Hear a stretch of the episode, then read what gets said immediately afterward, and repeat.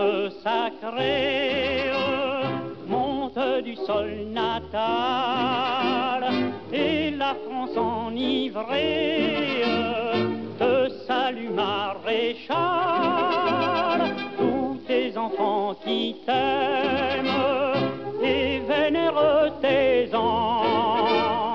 À ton appel suprême ont répondu présent À ce moment-là, on était à l'école au château puisque les, les Allemands occupaient notre école.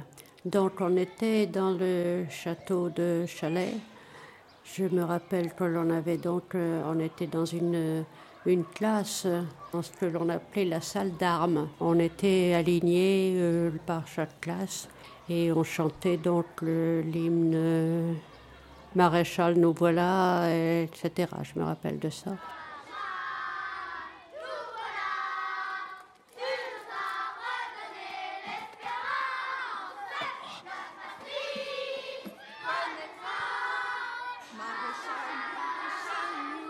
Et puis, euh, un jour, on nous a distribué des, des cartes euh, du maréchal.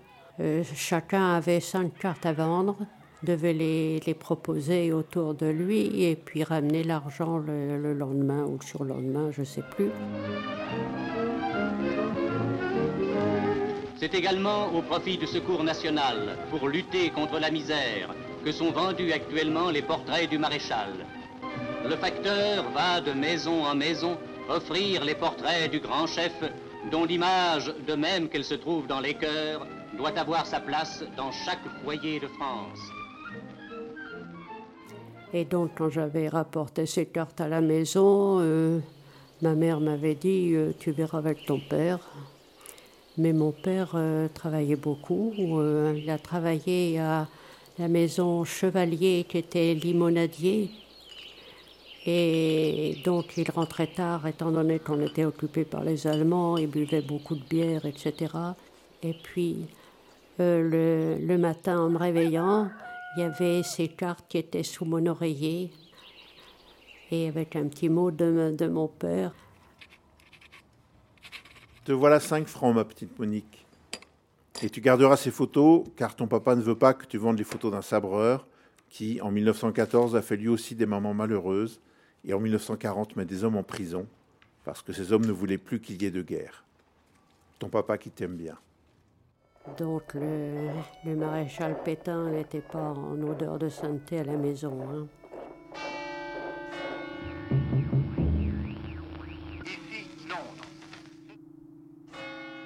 Quand j'avais amené l'argent, j'avais un petit peu peur parce que j'étais pas, j'avais pas fait le porte-à-porte pour le vendre. Normalement, c'était ça, c'était pour le vendre euh, aux voisins, aux voisines. Et moi, je l'avais pas fait, j'avais un, j'avais un petit peu peur, quoi. Mais j'étais craintive. Elle, c'est Monique, c'est ma mère. Depuis quelque temps, je recueille ses souvenirs d'enfance, souvenirs de guerre. Elle avait dix ans en 1940. Elle m'a raconté cette histoire du petit mot de son père refusant qu'elle vende les cartes du maréchal Pétain. Un souvenir parmi d'autres, une vie de petite fille sous l'occupation. Ces souvenirs sont lointains, mais le plus souvent ils sont nets et précis dans sa mémoire, parfois plus que ce qui s'est passé la semaine dernière. Et il raconte une petite fille bien peu sûre d'elle. J'étais la petite fille qui obéit, qui fait ce qu'on lui dit, qui ré- réfléchit pas trop, mais qui veut être toujours bonne élève, faire attention, euh, faire plaisir à tout le monde. Elle avait un grand frère, Guy, mon oncle. Psychologue de formation, mon oncle Guy est ensuite devenu historien et il a publié plusieurs articles et livres sur la guerre et la résistance dans sa région.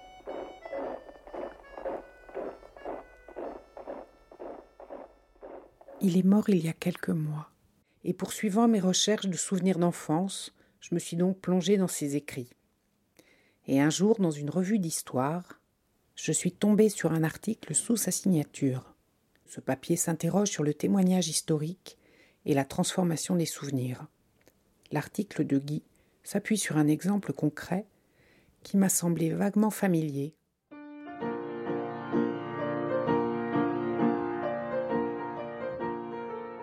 Voici une anecdote authentique. L'un de nos amis, un homme âgé d'environ 50 ans, se souvient que son père lui avait interdit de vendre les photos du maréchal Pétain, comme lui demandait l'école. Il se rappelait que son père travaillait alors dans une brasserie et qu'il rentrait très tard à la maison.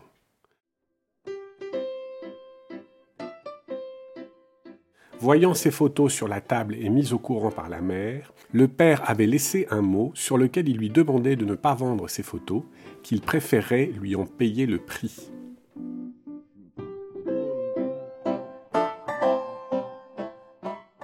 Cet ami se souvenait même de quelques termes de ce billet, en particulier du mot sabreur, utilisé par le père pour parler de Pétain.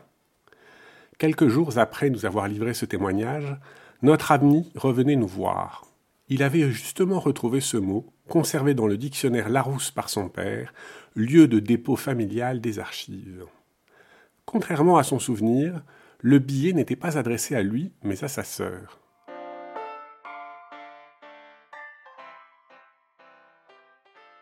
La mémoire du témoin a donc accompli un double travail. Elle a séparé le billet en différents éléments. Le message proprement dit n'a pas été touché, mais le témoin a tout simplement supprimé la sœur. Oh, mais ça m'a pas, ça m'a pas traumatisé ça. Ça m'a pas traumatisé. Il aurait pu aussi bien remplacer le ma chère Monique par mes chers enfants, mais non, il a supprimé ma chère Monique. Et puis à ce moment-là, j'ai retrouvé cette feuille où il y a bien écrit ma petite Monique.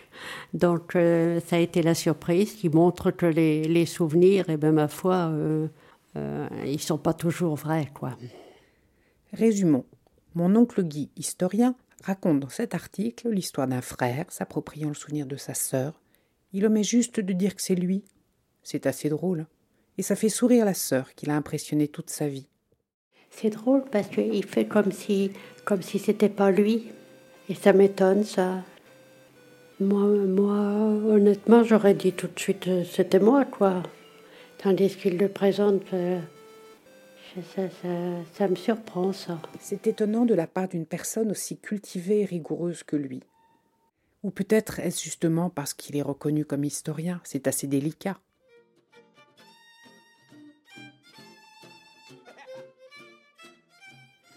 Cet article pose d'autres questions.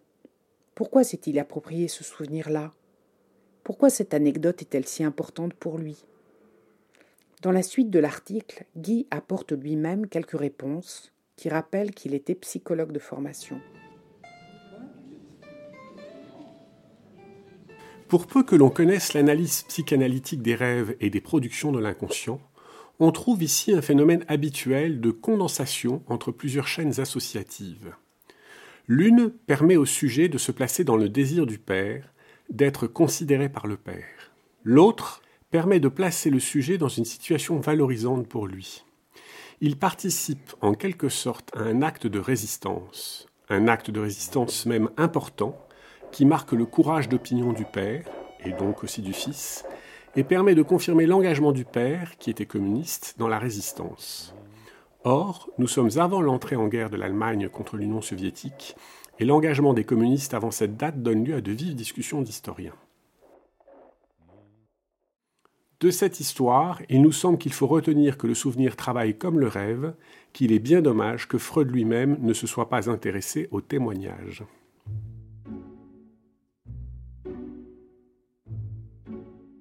Voilà, le souvenir travaille comme un rêve. Derrière ce souvenir volé, il y a le rêve d'un petit garçon qui voulait que son père communiste soit un héros et qui aurait bien aimé avoir part à cet héroïsme. Ce petit garçon est même devenu historien, entre autres, pour documenter l'entrée de son père et des communistes dans la résistance avant 41. Son rêve était assez fort pour emprunter le souvenir d'une autre et se constituer ce qu'on appelle joliment un quasi-souvenir.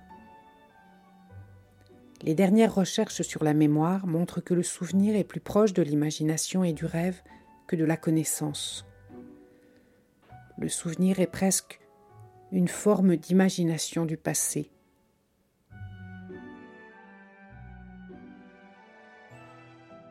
Pour mon oncle Guy, ce quasi-souvenir a été fondateur. Pour ma mère, c'est un autre souvenir qui a été marquant. Je trouve ça quand même incroyable cette période quand même m'est restée. Euh, je me rappelle les noms de, des juifs. Les élèves de ma classe, Mark Letzinski, Ida Goldberg, euh, c'est Sonia Lofbaum, je me rappelle leurs noms, tu vois. Ça m'est resté à ce point-là. Je me rappelle vraiment d'elle. Et alors, euh, une camarade de classe, qui était une euh, paysanne euh, que je jugeais pas mal, mais je la trouvais vraiment petnaude, quoi. Et puis c'est elle qui a caché Marc Lezinski. Et elle, moi je trouvais que c'était la petnaude, elle a caché une juive. Alors tu sais, ça, ça m'a marqué. Hein.